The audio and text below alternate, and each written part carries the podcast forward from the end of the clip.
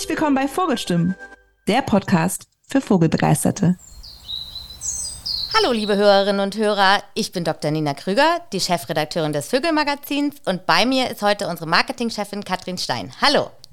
Hallo Nina, ich freue mich hier bei dir und diesem Podcast zu sein. Finde ich super. Eigentlich hatten wir für heute einen anderen Gast geplant, aber auch für uns macht leider die Krankheitswelle nicht Halt und wir werden das Thema Vogelfütterung im Winter und die Ganzjahresfütterung von Vögeln deswegen einfach zwischen uns besprechen. Kathrin, hast du dir schon mal Gedanken darum gemacht, wie du den Vögeln in deinem Garten was Gutes tun kannst jetzt zu dieser Jahreszeit? Ja, und zwar wahrscheinlich genauso wie ich hau mal so eine Zahl aus Bauchgefühl raus, wahrscheinlich 80 Prozent der Menschen da draußen, indem ich nämlich einfach immer nur so Meisenknödel sehe oder immer mal irgendwie was Hübsches. Also ich habe schon verfolgt, dass das also so, so eine Ringe oder ach, mittlerweile kommt ja immer mehr und ich dann immer einfach irgendwas mitnehme, das dann irgendwie hinhänge und mich dann frage, ist es jetzt das Richtige? Deswegen finde ich es super, mit dir heute einfach mal über das Thema zu sprechen und du mich jetzt hier mal so ein bisschen aufschlaust. Wunderbar. Also, ähm, jetzt im Winter ist natürlich für Vögel das Problem, dass sie gerade in den ausgeräumten Feldfluren und in den ganzen bereinigten Gärten nur noch ganz wenig Futter finden. Es gibt kaum noch Hecken, kaum noch Knicks, es gibt weniger Insekten und Vögel haben es allgemein schwer, jetzt in dieser Jahreszeit ähm, Futter zu finden. Deswegen ist es natürlich eine super Sache, wenn man den Gartenvögeln hier und da ein Leckerbissen ausbringt. Aber man muss sich als erstes eigentlich mal überlegen, was für Vögel habe ich überhaupt im Garten? Wen möchte ich überhaupt mit meinen Fütterungsaktionen beglücken? Weil die Vögel, die sich bei uns heimisch fühlen, haben ganz unterschiedliche Bedürfnisse. Die Amsel zum Beispiel ist ein typischer Weichfutterfresser. Die mag überhaupt nicht gerne irgendwie Erdnusskerne oder irgendwelche harten Sämereien. Die möchte eigentlich gerne ein bisschen Obst, ein paar Haferflocken, vielleicht ähm, ein bisschen mit Fett äh, energiereicher gemacht, Rosinen, solche Dinge und die nimmt sie am liebsten äh, gar nicht aus dem traditionellen Futterhäuschen auf, sondern vom Boden. Da muss man sich dann was überlegen, damit man da den Boden nicht großartig verschmutzt. Also muss ich vielleicht so einen kleinen Futtertisch am Boden bauen, den man auch vernünftig reinigen kann, damit man da nicht so einen Seuchenherd schafft. Ach, das ist ja interessant. Also das zum Beispiel ist jetzt, äh, habe ich mir noch nie Gedanken drüber gemacht. Ich, also und klingt ja eigentlich total nett, äh, sich da so einen kleinen Bereich dann auch irgendwie zu gestalten. Da gibt es bestimmt auch schöne Ideen. Gibt es bestimmt bei Pinterest ein paar Inspirationen? Ja, auf jeden Fall, definitiv. Ach, interessant, okay. Ähm, also baue ich mir da so eine kleine Futterstelle und das heißt, ich müsste jetzt aber gar nicht mir die Sachen jetzt kaufen, so fertig aus dem Supermarkt für die Abende, sondern da reicht es dann auch, wenn ich jetzt hier von meinem eigenen Frühstücksflocken äh, und Äpfelresten, die dann auch ein bisschen nehme und der Amsel dann da auf den, auf diesen kleinen Futter, auf die Futterstelle packe oder sagst du, nee, kauf dann doch lieber schon so fertige Produkte aus dem Laden? Also das ist ähm, ein bisschen zwiegespalten. Es gibt natürlich ein riesen Angebot an wirklich tollen, hochwertigen Produkten. Es gibt aber auch viel Schund. Man kann sich selber behelfen, indem man Lebensmittel verwendet, die ungewürzt sind, die nicht weiterverarbeitet sind, wie beispielsweise Haferflocken, ungeschwefelte Rosinen. Die kann man zum Beispiel mit Rindertalg mischen, um das Ganze ein bisschen mit Fett anzureichern. Wenn man sich jetzt auf die Weichfutterfresser konzentriert, dazu könnte man Mehlwürmer reichen, die gibt es gefroren, ja. die gibt es getrocknet. Ja, es gibt natürlich unter den Vögeln. Ich, ich, glaube, das ist dann aber schon für Fortgeschrittene. Das ist für Fortgeschrittene auf jeden Fall. Da da kann man aber auch auf fertige Sachen zurückgreifen. Es gibt so Energieblocks, so Fett, Fettblocks, in denen ähm, beispielsweise Mehlwürmer eingebacken sind. Die kann man dann alternativ verwenden. Die sind ja dann zum Beispiel auch für andere Vögel gut geeignet. Die hängen dann, das ist für die Amsel eher nichts, aber ähm, die kann man zum Beispiel auch ein bisschen klein bröseln und auf diesen Futtertisch ausbringen. Dann kriegen die auch ein bisschen was Fertiges. Also man kann sich selbst behelfen. Was man nicht machen darf, ist irgendwelche Speisereste, Abfälle verwenden. Schon gar nicht irgendwas, was schon gammelig und verschimmelt ist. Das definitiv nicht. Was aber ein totaler Geheimtipp ist, also es kennen ja viele Leute, wenn man so ähm, Haferflocken hat oder äh, Hirse oder sowas, dann ähm, ist ja häufig so, dass sich da so Lebensmittelmotten drin einnisten. Ne? Dann ist das so ganz versponnen da drin, mag kein Mensch mehr essen. Das ist aber nicht schlecht. Das kann man super für Gartenvögel benutzen, weil die mögen zum Beispiel ganz gerne diese Larven, die da noch mit drin sind. ist ein bisschen gemein. Ja, ist ein bisschen fies, aber das, da kann man halt diese abgelaufenen Lebensmittel, die man selber nicht mehr konsumieren möchte, die kann man da ganz gut für verwenden. Das Gemeine ist, ich hoffe, meine Schwiegereltern hören nicht zu. Ich habe da bei meinen Schwiegereltern so ein, zwei Spots, da könnte ich mal nach solchen Lebensmitteln suchen. und tu dann auch noch was Gutes in beide Richtungen wahrscheinlich. Interessant. Du hattest gesagt, kommt darauf an, welchen Vögeln man was Gutes tun sollte. Also wenn man jetzt beispielsweise Amseln im Garten hat, das setzt so ein bisschen voraus, dass man mal ein bisschen guckt, was habe ich eigentlich für Vögel im Garten oder was gibt es bei mir so in der Umgebung. Man kann natürlich auch ins Blaue hinein ähm, Vogelfutter für Körnerfresser ausbringen und hoffen, dass sich dann da vielleicht ähm, auch mal Finken einstellen oder ähm, Spatzen, die relativ wenig wählerisch sind. Und, ähm, ja, ich habe viele Spatzen bedienen. bei uns, das finde ja, ich ganz schön. Die sind, die sind zum Beispiel äh, mehr oder weniger Allesfresser, also die kann man vom Meisenknödel bis zum Apfel eigentlich von allem irgendwie begeistern oder mit allem begeistern. Da muss man dann nur ein bisschen aufpassen, wenn man Meisenknödel beispielsweise aufhängt, dann sollte man möglichst hochwertige Meisenknödel verwenden, weil diese ganzen minderwertigen Fette, oft auch ganz minderwertige Pflanzenfette, enthalten extrem viel, äh, extrem wenig Vitamin E und das ist dann ähm, im Endeffekt sehr ungesund für die Vögel. Ne, also da hat also so aber auf was, also was, wenn ich das jetzt im Supermarkt sehe und ich meine, wie gesagt, da gibt es ja echt oft, also man sieht ja auch überall was, auch in den, bei den Discountern, bei Aldi, Lidl hast du ja auch oft den Meisenknödel im Angebot. Also wo schaue ich dann da drauf? Also, also ganz viele, ganz viele Produkte haben ähm, Gütesiegel von großen Naturschutzvereinen drauf. Da kann man immer mal drauf achten. Also da macht man dann auf jeden Fall nichts falsch. Ne? Also die kennt ja jeder okay. diese Logos. Ähm, und wenn man, wenn man das dann sieht, ne, dann kann man da eigentlich äh, ganz ruhigen Gewissens zugreifen. Bei Meisenknödeln ist dann noch wichtig, dass man die möglichst in so einen Spender, also in irgendwie so einen Turm oder so, füllt und die nicht in diesen Plastiknetzen aufhängt, weil A sind diese Plastiknetze natürlich äh, super unschön. Das benutze ich.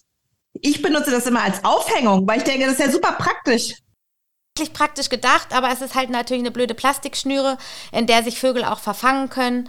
Ähm, und wenn die sich da einmal eingetüdelt haben und dann da eine Zeit lang möglicherweise sogar kopfüber hängen und sich dann nicht wieder selber befreien können, dann ähm, ist das für die eine Todesfalle.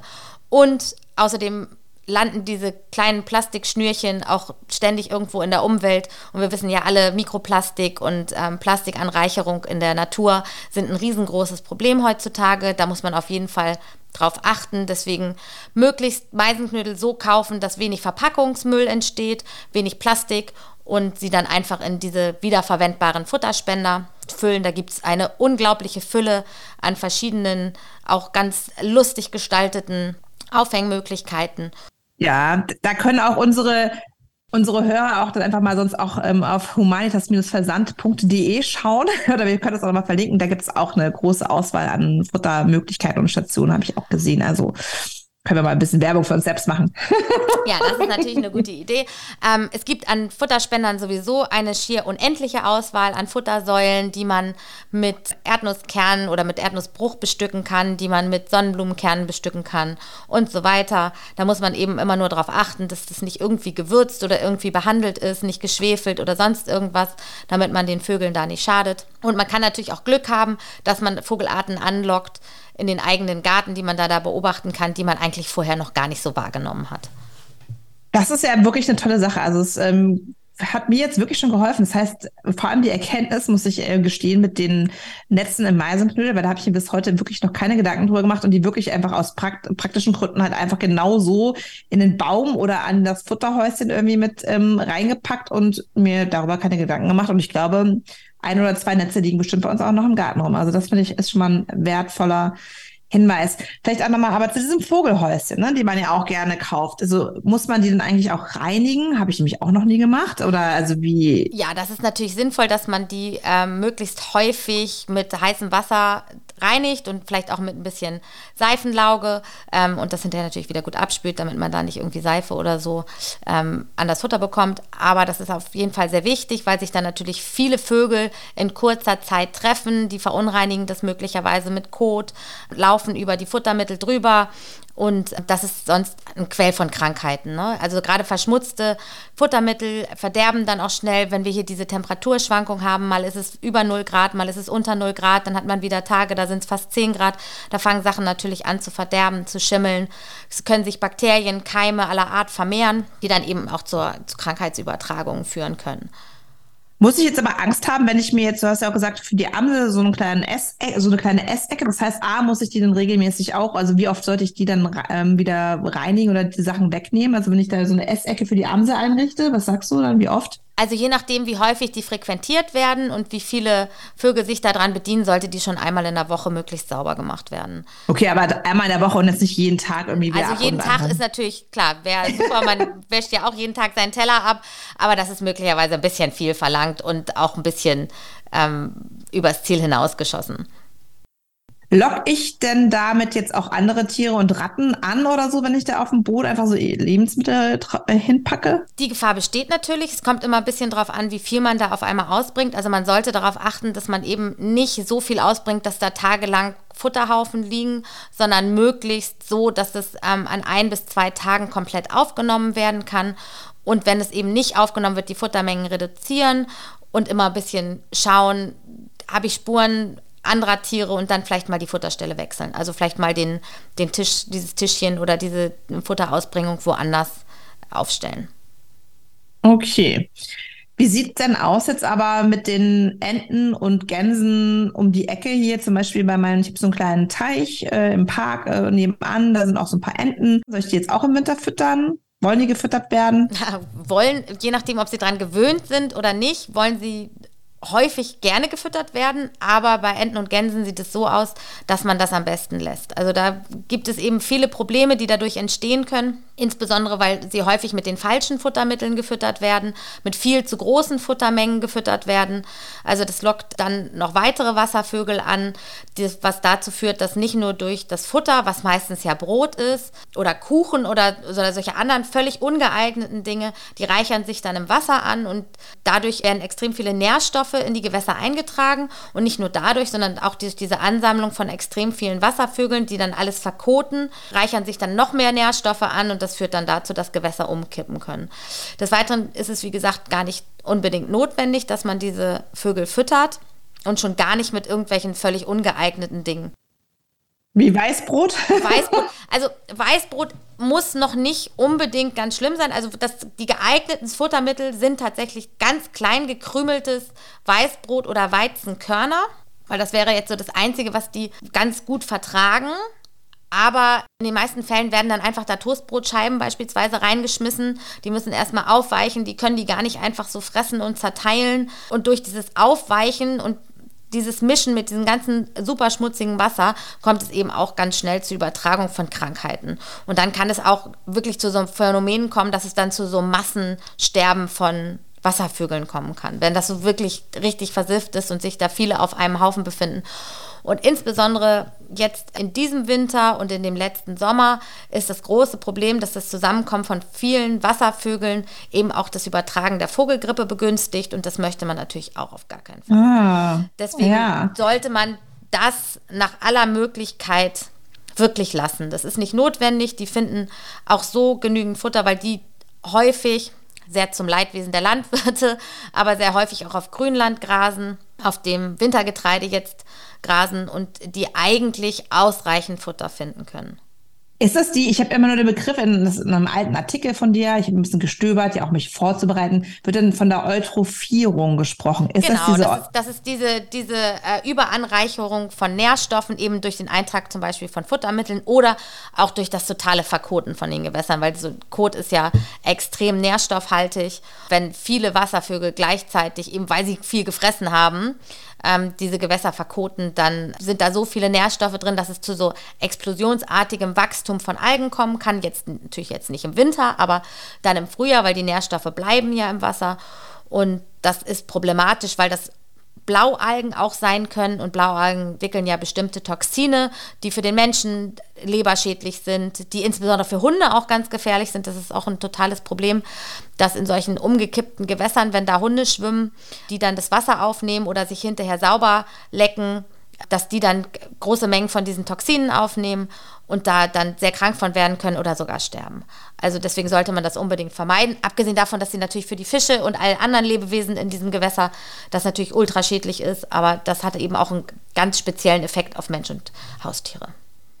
Ah, es ist aber wirklich interessant, aber ich glaube, das ist ja schon so ein Thema, wo auch alle Kinder immer sagen, wenn man auch selbst Kinder hat und mit denen im Park spazieren geht, das ist eigentlich immer so, ah, oh, Enten füttern, oh, wir haben kein Brot dabei, oh, wir müssen denen was füttern. Dass man wirklich jetzt an der Stelle sagt, liebe Kinder, wir beobachten die gerne, wir gehen sonst auch, äh, weiß ich nicht, wir streichen den Hund zu Hause, aber eben nicht, füttern jetzt nicht die, die Enten und Vögel, die da draußen an solchen Gewässern sind, weil wir ihnen damit wirklich nichts Gutes tun. Ganz genau. Also wenn man da ein Bedürfnis hat, dann sollte man lieber in einen von den tollen Wildparks in Deutschland gehen.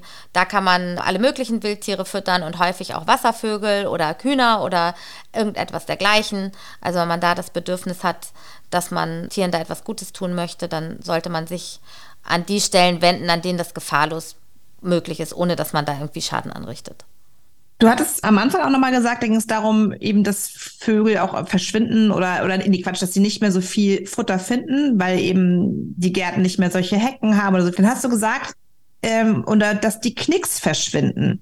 Und das habe ich mich jetzt schon öfters gefragt, weil ich das auch immer wieder gehört habe. Und ich bin, ne, wie ihr vielleicht, äh, wie Sie feststellen als unsere Hörer, dass ich jetzt nicht äh, Profi bin in, im Bereich äh, Vogelbeobachtung und Wissen darum, was hat es mit diesen Knicks auf sich? Warum sind solche Knicks so wichtig und ähm, gut für Vögel zum Beispiel?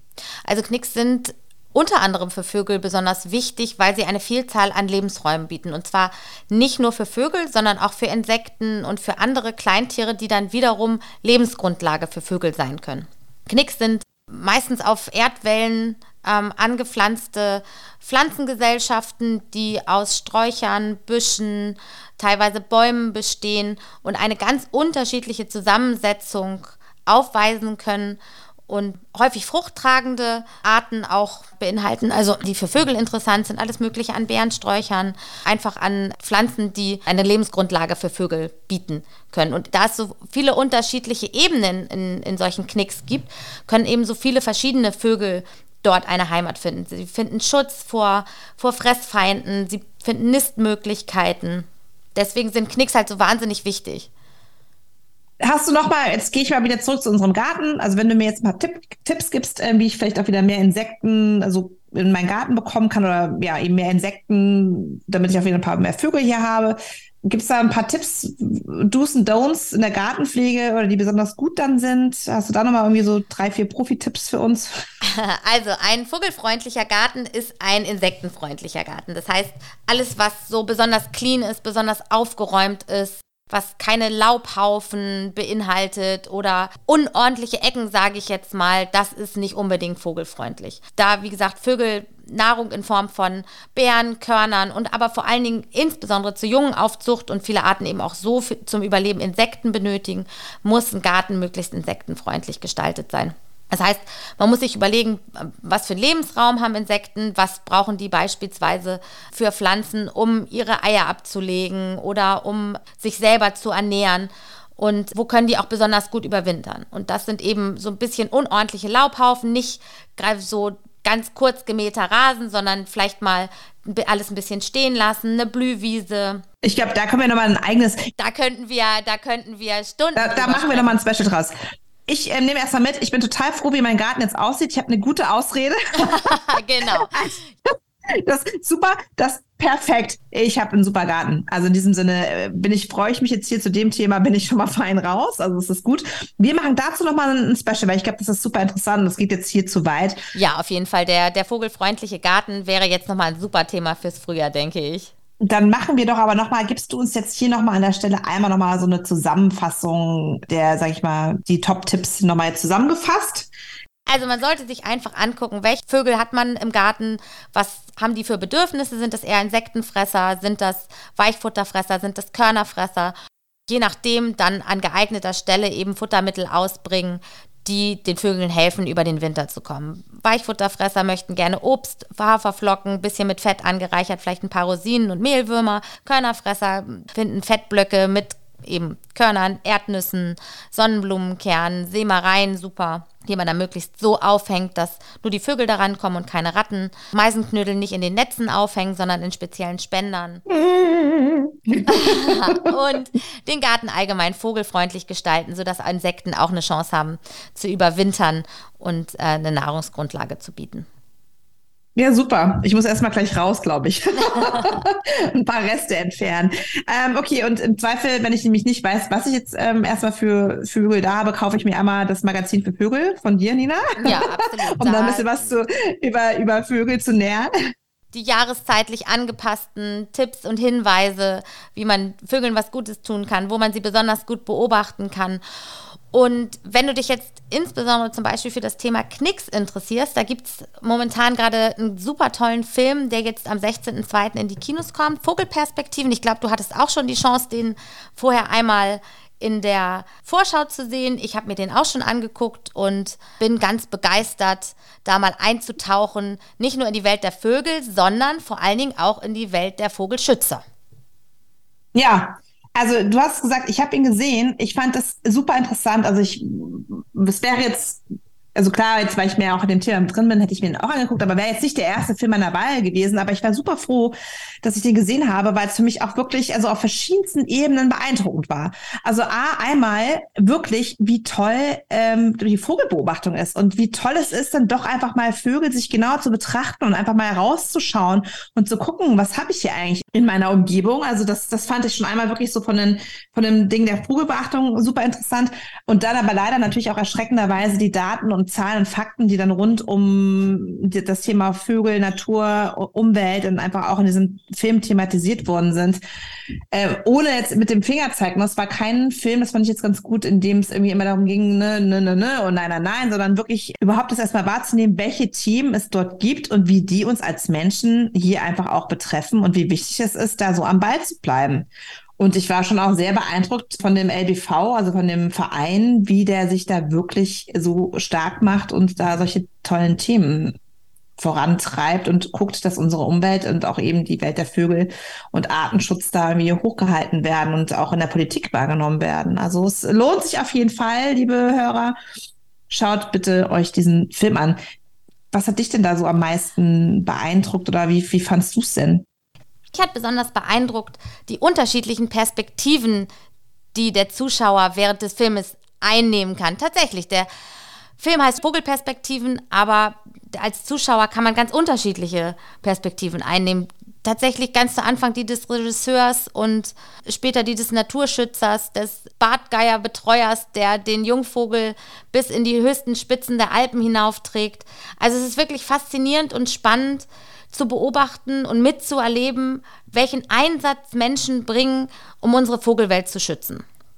Ja, und das aber auch, das habe ich aber auch gelesen in der Pressemitteilung auch nochmal selbst, dass es ein Anliegen war. Also eben, es ist ähm, gespickt eben von total tollen Vogelaufnahmen. Aber es ist eben nicht dieser Kitsch, einfach nur irgendwie, einfach nur schöne Vogelaufnahmen aneinandergereiht, sondern man lernt und kriegt einfach auch viel mit so im Film. Also das fand ich auch wirklich eine schöne Sache. Und ähm, beeindruckt hat mich auch ganz am Ende die Aufnahme aus der Morsummer Ode, oder wenn ich das mir richtig behalten habe, wo die Wattvögel ähm, was machen die denn da? Was machen die Wattvögel da? Also die, die sind da in diesem Moor und ähm, überwintern die da auf Sylt eigentlich nicht? Guck mal, da siehst du, also, da fliegen die da weiter. Ich weiß nicht, das hat sie auf jeden Fall dort beobachtet. Die Rast, oder die meisten werden da, werden da auf dem Zug rasten und einige werden da auch überwintern.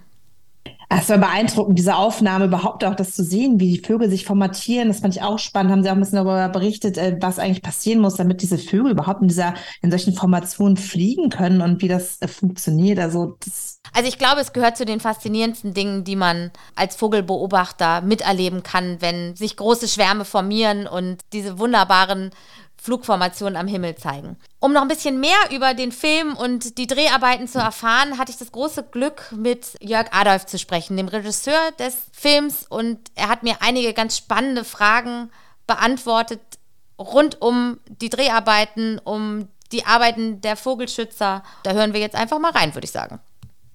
Super. Das, äh, da freue ich mich auch schon drauf, mir das anzuhören. Und ich würde sagen, an der Stelle war es dann erstmal von meiner Seite. ich freue mich schon auf den nächsten Podcast und hoffe, dass deine Gäste abspringen, damit ich einspringen kann. ja, ja, natürlich. Ich werde dich jederzeit gerne wieder hier begrüßen und freue mich sehr, wenn wir uns bald wieder zusammen rund um das Thema Vögel miteinander unterhalten können. Ja gut, dann lass es mal zwitschern, ne? Bis bald.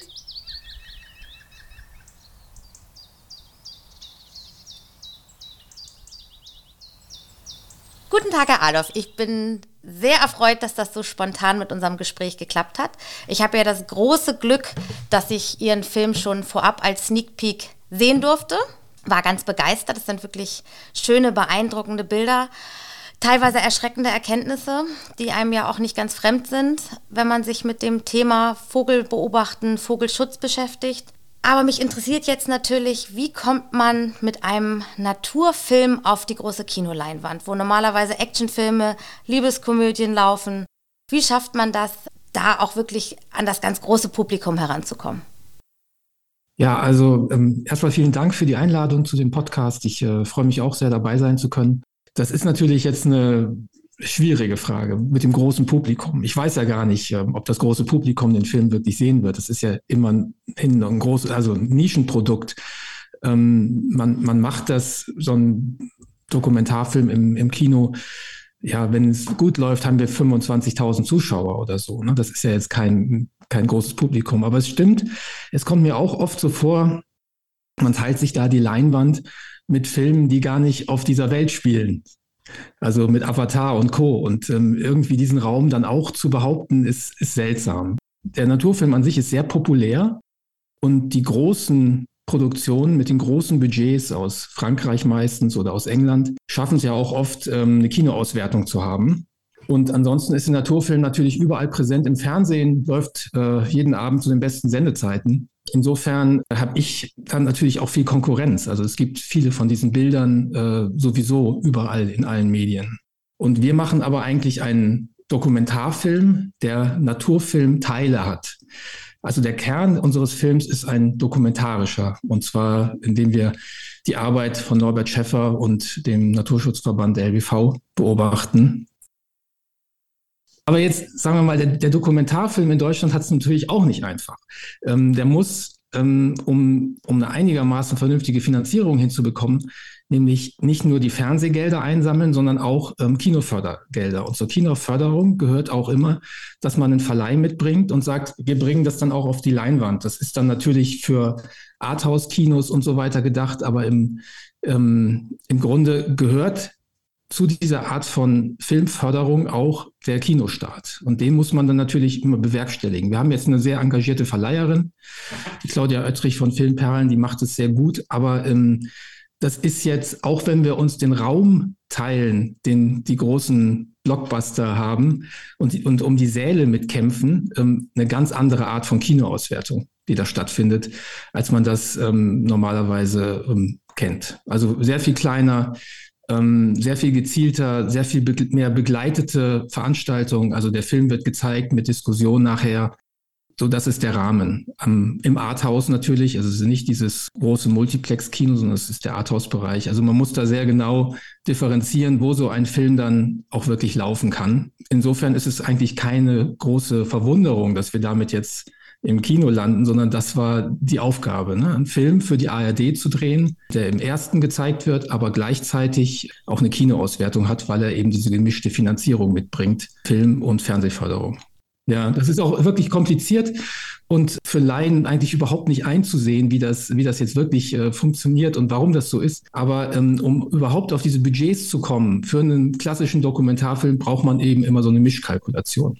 Ah, das ist ja interessant. Also der Filmverleih, Filmperlen, die sind jetzt quasi für die Verbreitung zuständig in den Kinoseelen und die wählen die einzelnen Kinos aus. Also da fallen mir jetzt beispielsweise in Hamburg das Abaton an der Uni ein. Das wäre jetzt wahrscheinlich so ein klassisches kleines Kino, das zwei kleine Kinoseele hat und wo dann auch immer mal so Kunstveranstaltungen oder Diskussionspodien oder politische Filme gezeigt werden oder so.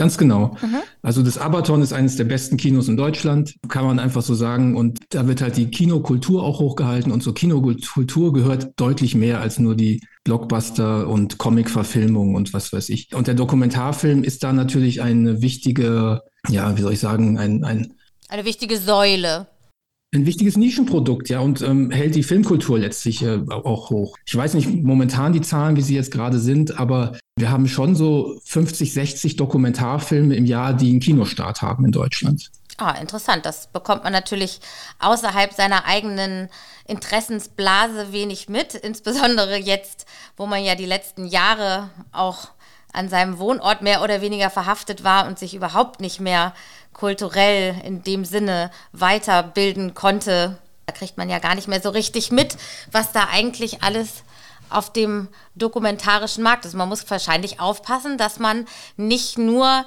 die großen Streaming-Dienste konsumiert, sondern sich auch noch mal umguckt, was es sonst so gibt. Und da können wir jetzt ja ganz ruhigen Gewissens ähm, den Kinostart am 16.02. von Vogelperspektiven empfehlen. Also, liebe Hörerinnen und liebe Hörer, da sollten Sie sich auf jeden Fall umgucken, wo in der Nähe der Film bei Ihnen gezeigt werden könnte.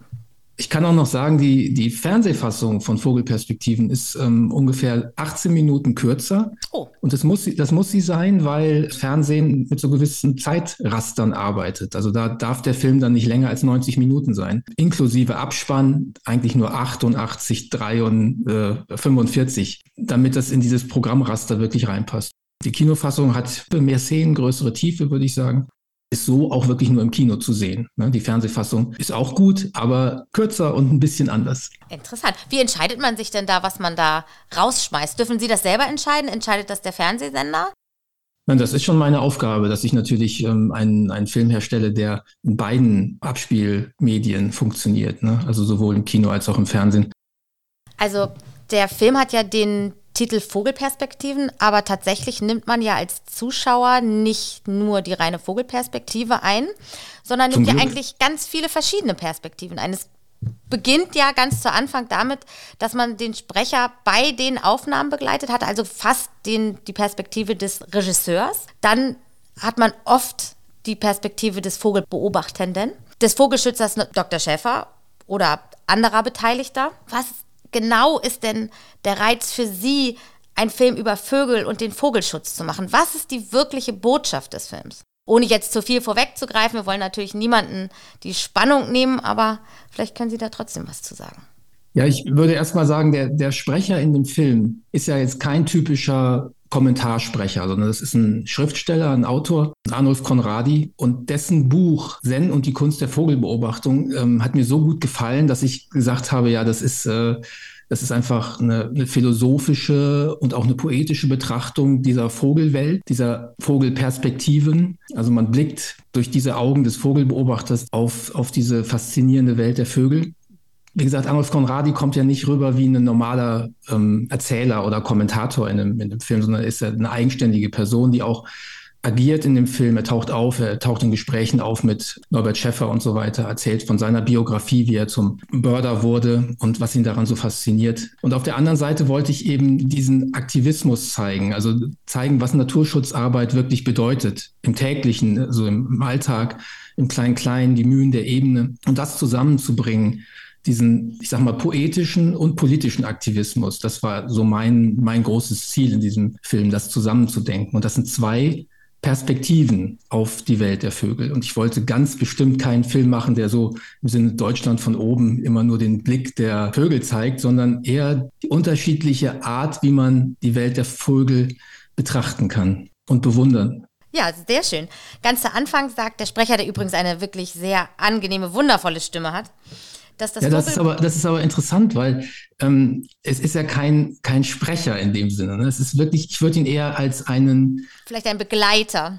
Als einen Erzähler, ja, als, mhm. also ein, ein, ja, der begleitet den Film auf seine Art. Das, das ist, das ist wohl, wohl wahr. Und ähm, er ist aber auch nicht dieser autoriale Erzähler, der so aus dem Off kommt und immer alles weiß und alles kommentiert, sondern er erzählt von sich. Das mhm. sind seine, seine Erlebnisse. Ne? Und das ist, das ist ein großer Unterschied zu den normalen Kommentarton, wie er im Naturfilm halt sonst eingesetzt wird, wo dann immer mit so einer ähm, hochprofessionellen Sprecherstimme was geraunt wird und so ist das und nicht anders. Ne? Das ist hier schon ein ganz anderer Ton und ich glaube, man merkt auch, dass der Arnulf Conradi eben kein ausgebildeter Sprecher ist, sondern dass er das selbst geschrieben hat. Das, das, ist, das ist mir sehr wichtig, ja es ist trotzdem angenehm, es ist sehr schön, es wirkt in keiner Weise laienhaft, auch wenn er nicht, nicht ausgebildet ist. Es ist wunderbar und es ist, auch da wechselt natürlich die Perspektive zwischen Erzähler und ähm, Dialoghaltendem, das, was auch sehr spannend ist. Und relativ zu Anfang sagt er, das Vogelbeobachten sei eine Lebensform. Hat mit dem Film für Sie sozusagen das Leben und das Vogelbeobachten angefangen oder haben Sie vorher schon einen Einstieg in das Thema gehabt? Ich hatte einen Einstieg, weil ich wohne in einem Haus mit einem vogelfreundlichen Garten und einer Vermieterin, der Gertrud Weidner, die mir eigentlich immer Vögelbücher hingelegt hat und mir viel erzählt hat über die Welt der Vögel. Die war auch beim LBV lange Jahre Mitglied und ähm, insofern hatte ich da schon immer eine Affinität. Aber meine wirkliche Begeisterung entstand durch die Lektüre von Arnulf Conradis Buch.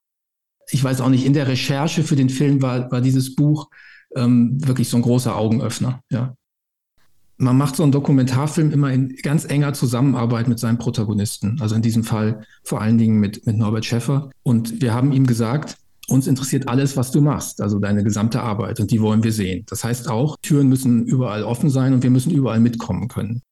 Jetzt äh, begannen unsere Dreharbeiten ungefähr genau zu dem Zeitpunkt, wo die Corona-Beschränkungen auftauchten. Und äh, der Terminkalender von Norbert Schäffer, der sonst bis an den Rand des Menschenmöglichen angefüllt ist, war plötzlich leer. Es gab nur noch irgendwelche Zoom-Konferenzen und Besprechungen online. Und wenn man sich mal mit Menschen getroffen hat, dann musste man 1,5 Meter Sicherheitsabstand wahren und hatte eine Maske auf. Das sind ähm, Bedingungen, wo man diese Art von Dokumentarfilm, wie ich sie mache, nicht wirklich optimal ähm, verfolgen kann. Also das, äh, das war wirklich schwierig. Und wir wussten ja auch nie, wie das weitergeht. Wie, wie, wann gibt es Öffnungen, wann gibt es Lockerungen, ähm, wie kann man das weitermachen? Wir hatten ähm, zum Beispiel im, in der Recherche sehr viele Reisen mit Norbert Schäffer geplant. Da ging es darum, dass wir nach, nach Afrika wollten. Wir wollten mit ihm natürlich nach England als ein Birding verrücktes Land und, und uns da Sachen angucken. Norbert Schäffer hat sehr lange in England bei der Royal Society for Protection of Birds gearbeitet. Da wollten wir hin und wir wollten zum Beispiel auch nach Tschernobyl. Alles nicht möglich, weil wir einfach nicht mehr reisen durften und wir haben uns dann angepasst. Also wir haben dann versucht, das Thema Corona selbst in den Film reinzunehmen, ähm, damit produktiv umzugehen und äh, die Grund, Bewegung unseres Films ist eigentlich immer Norbert Schäffer hinterher und gucken, was er so macht. Und daraus ergibt sich dann die, die Struktur. Und wir haben natürlich immer mit ihm geredet und gesagt, so ja, was machst du jetzt und wo, wo geht's jetzt wieder hin und ähm, äh, wo, wo können wir dabei sein? Das, das ist so der, das tägliche Geschäft. Also, wir machen den Film gemeinsam und man spricht sich über alles eigentlich immer wieder ab. Und nachher auf der Leinwand sieht es so aus, als äh, wäre die Kamera nicht dabei, als wäre sie nur, ähm, als wird sie nur mitgenommen, wie so ein freundliches Haustier. Und das ist eigentlich auch äh, der, das, das, was wir wollen. Also wir wollen nicht, dass irgendwas für die Kamera gemacht wird, sondern dass wir dabei sind, wenn etwas passiert. Also gab es keinen klassischen Regieplan im eigentlichen Sinne, jetzt wir machen das, das und das und das arbeiten wir jetzt ab, sondern. Nee, das ist das, das, ist das Schöne an, an meiner Art von Arbeit, finde ich. Ähm, äh, wir bringen erstmal sehr viel Zeit mit und bewegen uns ins Offene. Also ich habe natürlich irgendwie eine Vorstellung oder eine, eine Wunschliste, aber ich würde nie auf die Idee kommen, die abzuhaken, weil eigentlich ist das, was real passiert, immer interessanter als das, was ich mir vorstellen kann.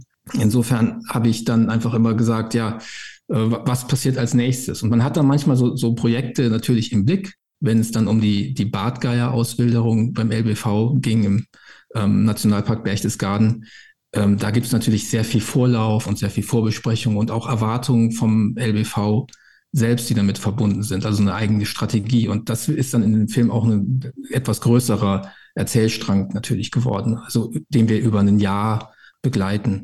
Aber Sie müssen sich vorstellen, wir hatten vielleicht 80 Drehtage für diesen Film, was, was ähm, viel klingt, aber verteilt auf zwei Jahre dann gar nicht mehr so viel ist. Und da sammelt man eigentlich. Es ist wirklich wie so eine Arbeit eines Eichhörnchens. Man sammelt und vergräbt seine Nüsse und guckt, was man davon und nachher wiederfindet. Ja, das muss eine Wahnsinnsarbeit sein, das nachher alles wieder auseinander zu sortieren und da einen Handlungsstrang draus zu machen. Sehr beeindruckend. Die Bilder sind ja teilweise spektakulär. Jetzt haben Sie gerade die Auswilderung der Bartgeier angesprochen. Ich erinnere mich, dass da auch eine spannende Szene ist, wo man direkt von einem Steinadler in den Alpen angeflogen wird. Wie filmt man solche Sachen? Also wie kommt man dazu, solche spektakulären Aufnahmen zu machen? Ich kann immer nur sagen, ich bin Dokumentarfilmer. Das ist grundsätzlich was anderes als ähm, Naturfilmer zu sein. Ich bin kein Spezialist für diese Art von Aufnahmen. Und ich habe mir bei der, bei der Arbeit an dem Film unterschiedlichst, also sehr, sehr viele Naturfilme auch angeschaut und, und Vogelaufnahmen. Und diejenigen, die mir am besten gefallen haben, kamen eigentlich immer von Rita und Michael Schlamberger aus Graz und deren Firma heißt Science Vision. Und das sind ähm, meiner Meinung nach die besten Naturfilmer der Welt. Und mit denen habe ich geredet und äh, die haben mir ihre Art von Aufnahmen zur Verfügung gestellt. Also wir haben die lizenziert. und ähm, haben die dann eingepasst in diesen Film, in den Erzählfluss des Films, äh, mit dem Fokus darauf, dass diese Bilder länger stehen dürfen als in einer normalen Reportage zum Beispiel.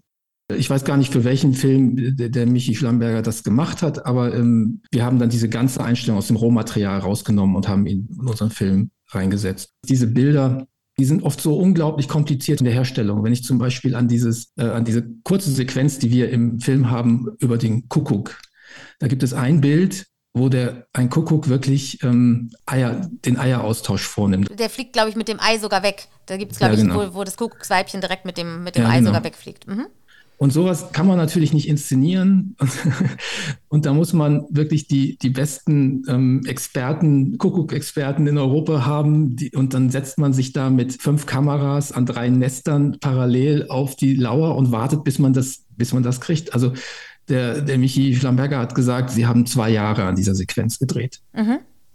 Aber die war bereits vorhanden, die haben sie nicht in Auftrag gegeben. Genau. Das ist, ähm, das kommt aus deren Archiv und diese Art von, von Bildern kann man auch nicht, äh, also es wäre überhaupt nicht zu finanzieren für, für, für unsere Möglichkeiten. Ne? Das, da braucht man Spezialisten und äh, das sind, äh, sind die Leute von Science Vision einfach. Und ähm, andere Bilder, zum Beispiel die Vogelporträts, äh, die, die in dem Film viel vorkommen, kommen von einem Frankfurter Pensionär, passionierter Vogelfilmer. Das ist der, der Hans-Martin Ringelstein. Den habe ich zum Beispiel über YouTube kennengelernt und der hat dann sehr viel Aufnahmen für uns gemacht. Oder auch aus dem LBV-Umfeld gibt es einige sehr tolle Filmemacher wie den Ralf Sturm, die Aufnahmen für uns gemacht haben. Also ich habe diese Teile, Naturfilm, Dokumentarfilm sind in gewisser Weise getrennt auch in dem Film. Also die haben unterschiedliche Stilmittel. Und die allermeisten dieser Bild, dieser Bilder kommen von Leuten, mit denen wir dann zusammengearbeitet haben. Aber die habe ich nicht selbst aufgenommen oder mein Kameramann Daniel Schönauer. Es gibt aber auch Sequenzen, die haben wir selbst aufgenommen, die Vogelschwärme und so. Also das ist so nicht, aber ich würde, ich würde mir nie anmaßen, dass wir jetzt diese Fähigkeiten haben, diese wirklich hochspezialisierten Bilder zu machen. Ja. Also da war ich nämlich auch sehr überrascht. Da sind ja wirklich spektakulärste Aufnahmen dabei und da habe ich mich schon gefragt, wie man das quasi in der Kürze der Zeit in zwei Jahren bewerkstelligt. Die exotischen Vögel am Schluss habe ich mir schon gedacht, dass die möglicherweise eingekauft sind, aber bei den anderen habe ich mich dann gefragt, wie man das macht, aber das ist natürlich zu erklären. So eine Mischung aus, aus eingekauft und ähm, zusammengearbeitet. Ne? Mhm. Das muss man, Ganz also klar. das ist schwierig. Wie gesagt, alleine die Aufnahme für die alleine nur diese Aufnahme für diese Kuckucksequenz sind zwei Jahre Arbeit, ne? aber mit, für mehrere Kameraleute. Aber das ist auch das Niveau letztlich, auf dem international diese, diese Naturfilm hergestellt wird. Das ist so die Währung. Ne? Es kann, kann gar nicht spektakulär, nah genug, ähm, extrem ähm, detail, detailreich, äh, hoch aufgelöst genug sein. Ne? Es muss immer noch noch ein Spektakel draufgesetzt werden. Das ist etwas, was mich ja an dem Naturfilm auch oft abstößt. Also dieses immer mehr, mehr, mehr. Und ich habe versucht, diese schönen Bilder dafür zu bewahren, dass es einfach nur abhebt und in Schönheit erstarrt und das versucht zu erden mit dem Blick auf einen Naturschützer in Aktion. Ja, ja ich finde eine ganz tolle Kombination und auch nochmal ein Beispiel für unterschiedlichste Perspektiven. Die Frage, wie lange die Dreharbeiten gedauert haben, haben Sie ja schon beantwortet. Zwei Jahre.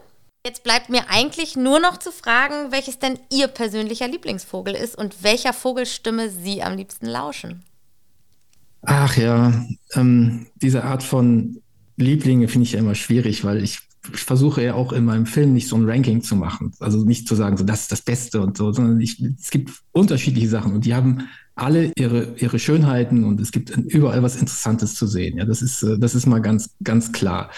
Aber während der Dreharbeiten war es schon mein, mein Highlight war, war, dass ich an einem ähm, Schlafplatz für Stare der, der deutsch-dänischen Grenze sein durfte und dort, dort durften wir filmen und dieses, dieses unglaubliche Erlebnis von eine Million Stare, die einfliegen und sich da versammeln auf engstem Raum und dort ähm, ihre Nachtruhe vorbereiten. Diese Art von Sozialverhalten hat mich so beeindruckt und auch find, sonst finde ich den Star schon toll, was er stimmlich abliefert, ist ähm, oft sagenhaft. Ein sehr schöner Vogel. Aber wie gesagt, ich möchte eigentlich kein Ranking machen und sagen, das ist jetzt der, der tollste Vogel.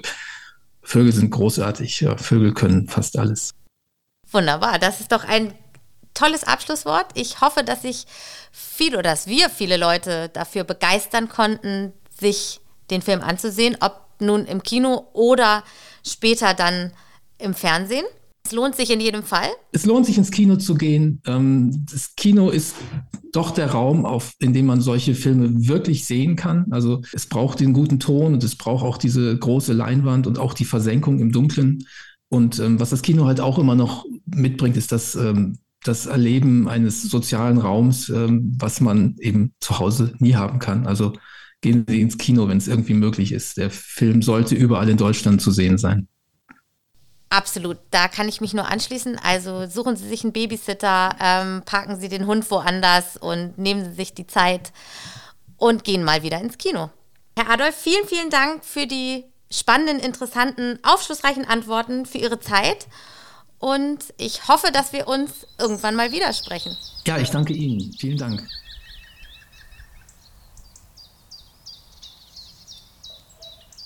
Und das, liebe Hörerinnen und Hörer, war es mit der zweiten Folge von Vogelstimmen, dem Podcast für Vogelbegeisterte.